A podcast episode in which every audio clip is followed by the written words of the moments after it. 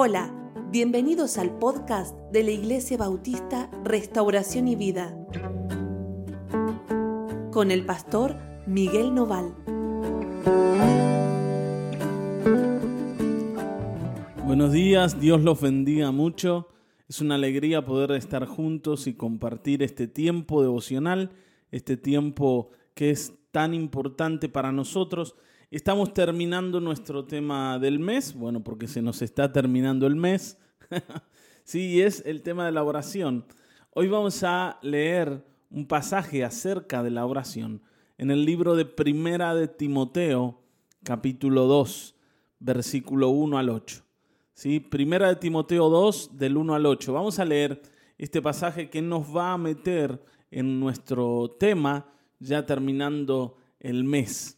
Así que acompáñame en la lectura. Dice, exhorto ante todo a que se hagan rogativas, oraciones, peticiones y acciones de gracias por todos los hombres, por los reyes y por todos los que están en eminencia, para que vivamos quieta y reposadamente en toda piedad y honestidad.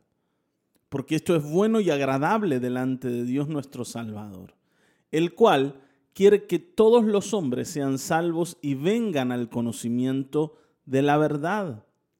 Porque hay un solo Dios y un solo mediador entre Dios y los hombres, Jesucristo hombre, el cual se dio a sí mismo en rescate por todos, de lo cual se dio testimonio a su debido tiempo. Para esto, yo fui constituido predicador y apóstol, digo verdad en Cristo, no miento, y maestro de los gentiles en fe y verdad. Quiero, pues, que todos los hombres oren en todo lugar levantando manos santas, sin ira ni contienda. Bueno, lo leímos todo, ¿no? Todo el pasaje. Y ahora vamos a eh, reflexionar acerca de lo que Pablo nos dice acá. La primera cosa es que, ve, que vemos es que Pablo tiene una visión acerca de en qué debemos aplicar nuestras oraciones. Y esto tiene que ver con varias cosas. Ayer decíamos que una de las tareas principales de la iglesia en la oración tiene que ser que el mundo conozca a Cristo. Orar por toda la tarea evangelística, por toda la tarea que la iglesia va a hacer cuando va a dar a conocer el mensaje del Evangelio y que eh, eh, esa, esa tarea de predicación tiene que estar respaldada por la oración. Entonces, oramos, sí oramos. Pero acá Pablo nos va a, a hacer pensar un poquito más cómo es esto de la oración por las personas. Fíjense, dice, exhorto ante todo que se hagan rogativas, oraciones, peticiones y acciones de gracias por todos los hombres. Dice que debemos orar por todos los hombres. Cuando dice todos los hombres, ¿no? usa la, idea de todos los seres humanos, hombres y mujeres. ¿sí? Pero la idea de todos es de que no hagamos nosotros ninguna acepción de personas cuando vamos a orar. Todas las personas, sean quienes sean, de la religión que sean, del partido político que sean, de la raza que sean, del, del nivel sociocultural que sean, necesitan estar delante de Dios en las oraciones de la iglesia. Y esta es una tarea de la iglesia enorme, la tarea de la oración. Es muy, pero, pero sumamente importante que nosotros entendamos que nuestra tarea o una de nuestras tareas principales es la de la oración. A veces, delante de Dios, si pudiéramos ver, no, ¿no es cierto?, nuestra copa de oración delante de Dios, tal vez nos sorprenderíamos de lo vacía que está y cuánto es que nos falta poder llenar de oraciones la presencia de Dios. Que la gente que nos rodea y con la que tenemos contacto pueda ser mencionada en nuestras oraciones. Todos ellos. Todos ellos. Así que hoy yo te recomiendo que vos puedas estar en, oración delante de Dios. Ahora, fíjense qué clase de oración dice. acá Pablo va a hablar de cuatro, cuatro tipos de oración. No, no es mi idea hoy profundizar sobre estos cuatro tipos de oración, pero sí va a decir rogativas, oraciones, peticiones y acciones de gracias. Cuando va a hablar de la idea de rogativas, la idea es de pedir por una necesidad. ¿Sí? Una necesidad. Y, es tal vez lo más común. ¿Sí? Cuando venimos y decimos, bueno, acá hay personas que te necesitan, Señor. Acá hay personas que necesitan que les ayudes. Acá, Señor, estas personas necesitan que, Señor, les resuelvas esto, resolver esto. Y uno delante de Dios ora, ¿no es cierto?, para que Dios responda y, cubra alguna necesidad. Después dice oraciones, ¿no?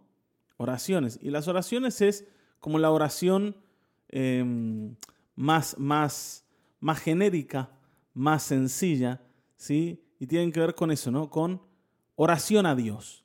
Entonces, oramos por las personas, aunque no haya necesidades, aunque no haya, vamos a decir, eh, nada específico por lo que interceder por ellos, oramos.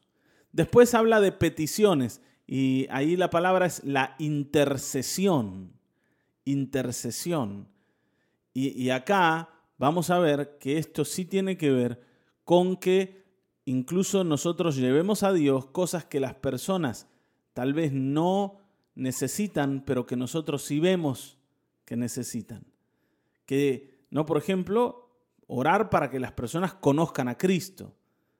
Normalmente las personas no, no tienen claro que necesitan conocer a Cristo, pero nosotros sí vamos a ver ¿no? en ellos esa necesidad. ¿Por qué? Porque la conocimos en nosotros.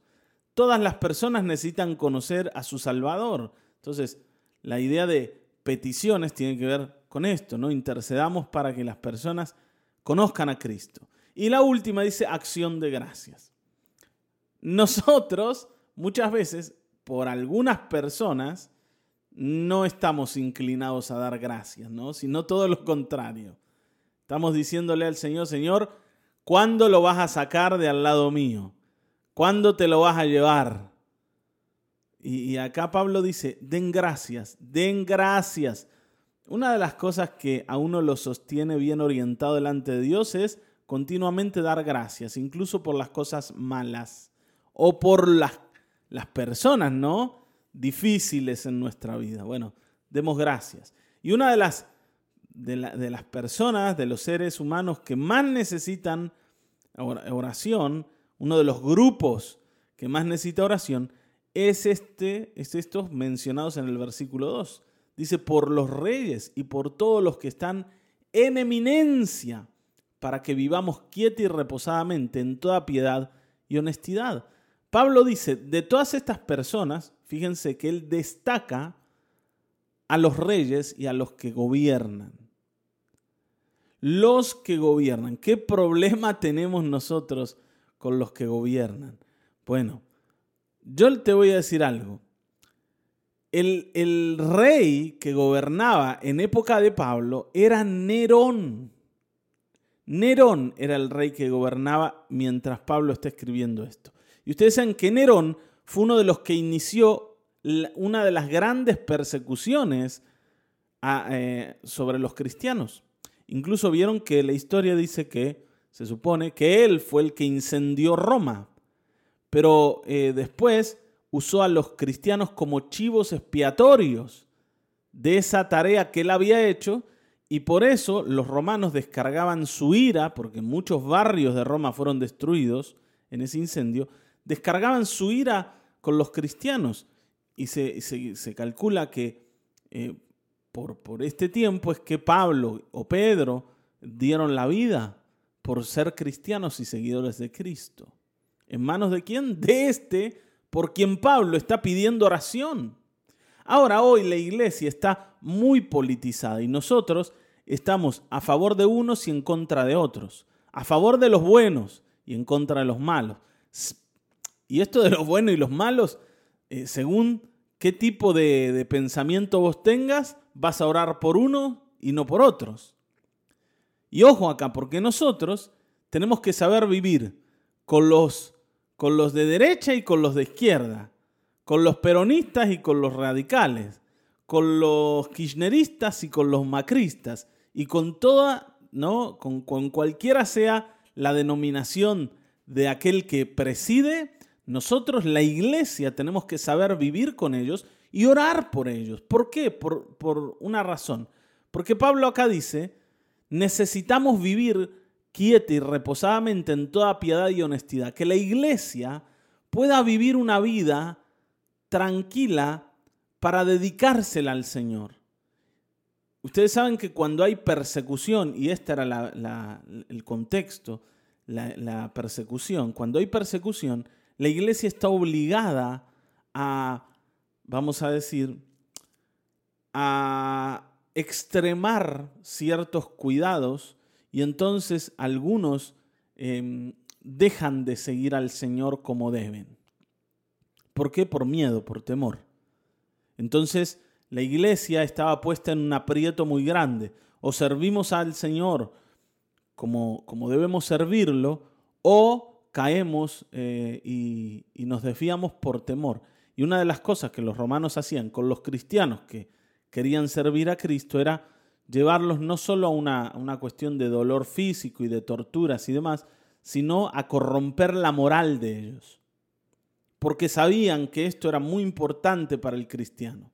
Entonces Pablo dice, oremos, oremos, oremos, para que venga del Señor tiempos buenos y nosotros podamos vivir delante de Dios con toda honestidad, en toda piedad, ¿sí?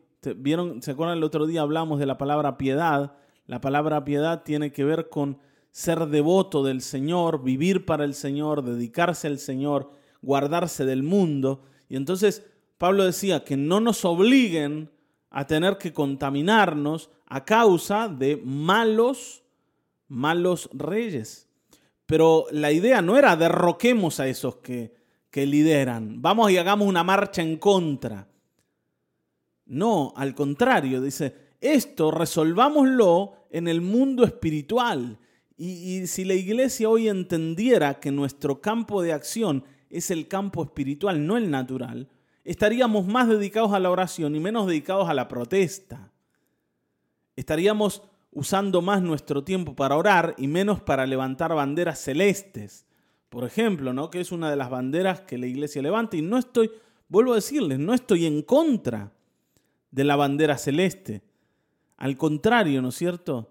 Pero más allá de eso, más allá de, de si estamos a favor o en contra, nosotros tenemos que entender que nuestro campo de acción no es el campo de la protesta o el campo de las marchas o el campo de las huelgas, sino el campo de la oración. el poder de la iglesia es un poder espiritual, porque tiene acceso al trono del Dios que lo gobierna todo y que está por encima de todos los gobernadores y de todos los reyes, y Él es el que decide verdaderamente.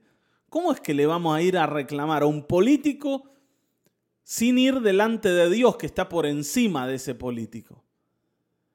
Me explico, ¿no? Estamos siendo incluso eh, incoherentes con lo que después decimos. Y dice, ¿no es cierto? El cual, y habla de Dios, ¿no? Esto es agradable y bueno delante de Dios, dice Pablo. Porque esto, esto de vivir en piedad y en honestidad es bueno y agradable delante de Dios, nuestro Salvador, el cual quiere que todos los hombres sean salvos y vengan al conocimiento de la verdad. ¿Por qué oramos por, los hombres, especialmente por los reyes, por los gobernadores, por los presidentes? Porque tienen que conocer la verdad. Y Dios quiere que sean salvos. Entonces, nuestra, nuestra eh, oración va a estar enfocada al propósito correcto de Dios. Ah, hoy, hoy la iglesia, vamos a decir, está muy preocupada, por ejemplo, porque no se aprueben ciertas leyes que van en contra de lo que nosotros creemos. Eh, esto no es de ahora, viene hace un tiempo, cuando se aprobó la ley del matrimonio igualitario, todos no lo sentimos como una derrota, de alguna manera, o algunos lo sintieron como una derrota. Eh, ahora que, está en, esta búsqueda el país de aprobar el, tema del aborto, lo mismo. Pero nosotros tenemos que entender algo, que nuestras victorias no es que ciertas leyes no se, no se promulguen, no se apruebe esas leyes en el país. Nuestra victoria tiene que ver con que la gente conozca a Cristo, con que las personas conozcan a Cristo, con ley o sin ley. Porque la ley no importa y pierde valor frente a una persona que se volvió al Señor y que se convirtió a Cristo. Porque es el Evangelio el que transforma el camino del hombre, del ser humano, y no las leyes que nosotros podemos dictar. Entonces, entendamos esto. ¿Qué es lo que Dios quiere? Que todos los hombres sean salvos y vengan al conocimiento de la verdad. No solo que sean salvos, para decir que no sean condenados, que no, que no se pierdan, sino que conozcan la verdad. ¿Cuál es esa verdad? Lo que dice el versículo 5, que hay un solo Dios y un solo mediador entre Dios y los hombres, Jesucristo, hombre. O sea, ¿qué es lo que tienen que conocer? Que hay un Dios y que hay un camino a Dios, que hay un Salvador, que hay un Mesías, que hay un mediador, que es Jesucristo. Dios, el Señor de todo, el dueño de todo, y su Hijo Jesucristo, a quien Él envió para llevarnos a Dios. Entonces, si nosotros estamos orientados a predicar esto, aquí hay un Dios a quien hay que mirar, y hay que hacerlo a través de creer en su Hijo Jesucristo, nosotros vamos a poder dar el mensaje correcto. El mensaje no es el del pañuelo celeste. Y, hablo de esto porque es lo que está eh, hoy en vigencia. ¿No es cierto? Incluso hay algunos motivadores cristianos que terminan su, su discurso por internet mostrando, levantan la manito con el pañuelito celeste. Entonces, ojo con esto, porque vuelvo a decir, no es que está mal o, estoy en contra de que seamos, estemos de acuerdo con la filosofía o con el pensamiento de aquellos que predican el pañuelo celeste, ¿no? Que es para los que, si alguno está perdido, ¿no? o desorientado, estoy diciendo aquellos que van en contra de el aborto, los que eh, promueven salvemos las dos vidas. Está muy bien, pero nosotros tenemos que predicar a Cristo, nuestro pañuelo, nuestra muñeca, tiene que ser Cristo Jesús. No, ni salvemos las dos vidas, ni, ni, tampoco, bueno, hay un montón de cristianos que están con el pañuelo verde también, ¿no? Y, bueno, están igual, ¿no? Desorientadísimos. Pero, ¿por qué nos desorientamos? Porque nos metemos en un mundo en donde eh, eh, nosotros no, no fuimos llamados, llamados a vivir. No, me, me trabé, ¿no? no fuimos llamados a vivir ese mundo. No fuimos llamados a estar en contra de que el país eh, dicte ciertas leyes. Debemos entender, y acá Pablo lo dice muy, muy claro, ¿no es cierto? Y vuelvo a decir, él está eh, viviendo en un tiempo donde los gobernantes eran muy, pero muy malos, muy, pero muy perversos totalmente promiscuos, totalmente, vamos a decir, corrompidos moralmente. Este, este famoso Nerón mandó a matar hasta la misma madre. Entonces, era un malo, era alguien que sembraba discordias, era, dicen que era un, eh, un mentiroso compulsivo. pero Pablo pide oración por él. Está bien, ¿no? Vuelvo a decir, no, no, la iglesia nunca, la iglesia de la escritura nunca se dedicó a gestionar o a hacer fuerza desde lo político, desde lo social, sino desde lo espiritual, porque ahí es donde está nuestra fortaleza, porque ahí es donde está nuestra vida con el Señor.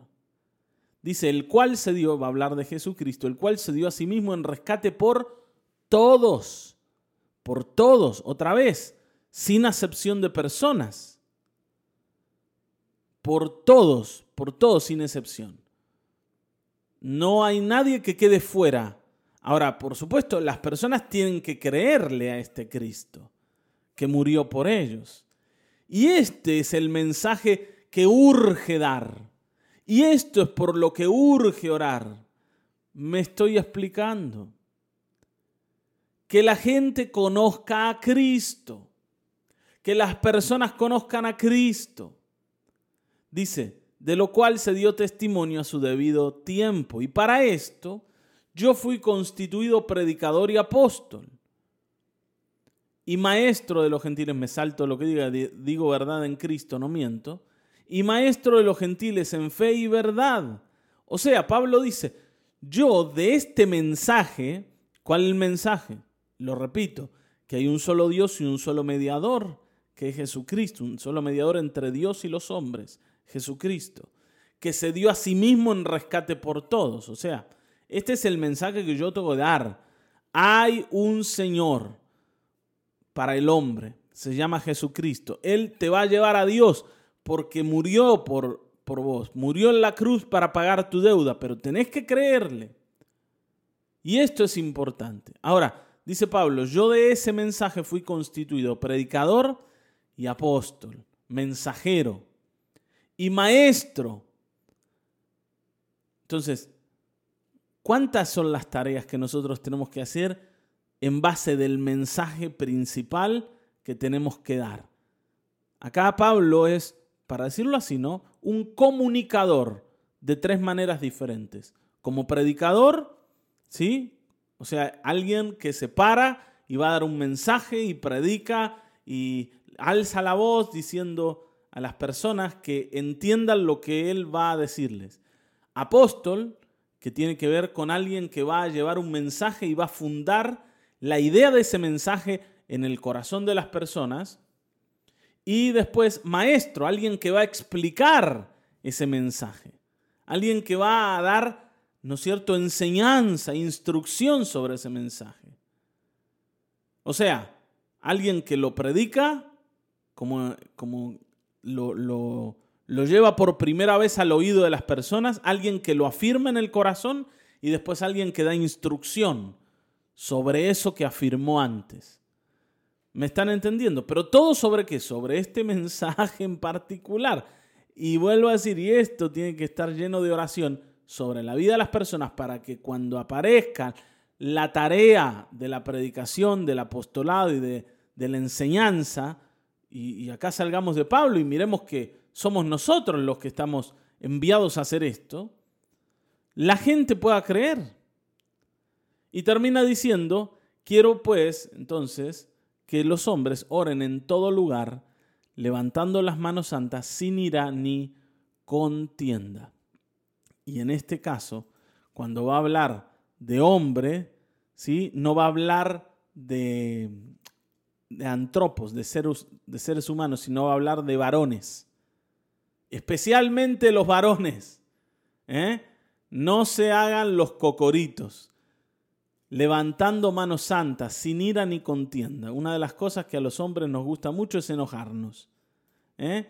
Enseguida somos como los, los, enojones de la casa, los enojones eh, preferidos de la casa los que, a ver, para los que es más fácil entrar en esto. No, no, no. Ojo, dice. Ojo si te estás enojando con el presidente. Ojo si te estás enojando con la política. Ojo, que cuando levantes las manos, tu, oración no esté llena de enojo, llena de ira, llena de indignación, sino sean manos santas, manos apartadas para Dios, más allá de que no, no ignoramos lo que pasa, más allá de que no, no nos escondemos en, en una cueva o metemos la cabeza bajo la tierra para no ver que las cosas están mal.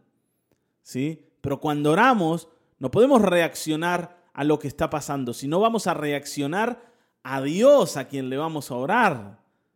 Porque puede ser que todo se esté cayendo a pedazos, pero el Señor sigue diciendo, si crees verás la gloria de Dios. Así que hoy, por favor, ¿no es cierto? Vamos a orar mirando al Señor y mirando lo que Él quiere.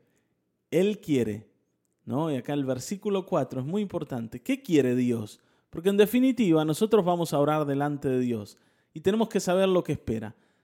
¿Qué quiere? Que todos los hombres sean salvos y vengan al conocimiento de la verdad. Y creo que esto es lo central, ¿no?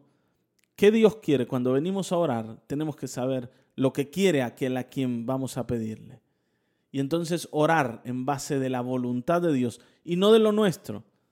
Porque si oramos en base de nuestra propia voluntad, corremos el riesgo de entrar delante de Dios llenos de ira, llenos de enojo, llenos de contienda, llenos de eh, discursos políticos o ideas políticas, llenos de quejas. Ojo, aunque haya un Nerón, debemos orar por él para qué? Para que se salve, para que conozca la verdad, porque esto es lo que Dios quiere. Así que si tenés un vecino medio malo, medio torcido, si tenés un amigo, si tenés una, un familiar o quien sea que esté alrededor tuyo, tal vez un desconocido, pero que, que vos de alguna forma sabés que necesita a Cristo, orá por él, porque Dios quiere salvar a esa persona, porque hay un Cristo que se dio a sí mismo en rescate por él. Y cuando llegue al Señor, ¿no es cierto? Eh, ahí vas a tener, ¿no es cierto?, un, un reconocimiento delante de Dios, porque tus oraciones y porque tu prédica han sido útiles para que alguien se salve. Y Pablo decía esto, ¿no? Si yo puedo quedarme acá para ayudarlos y para, ¿no es cierto?, colaborar en la salvación de alguien, bueno, esto es lo que quiero. Así que vamos a orar y vamos a traer esta oración delante de Dios. Padre Celestial, gracias por tu fidelidad y misericordia y amor con nosotros, porque eres fiel, porque eres bueno, porque nos sostienes.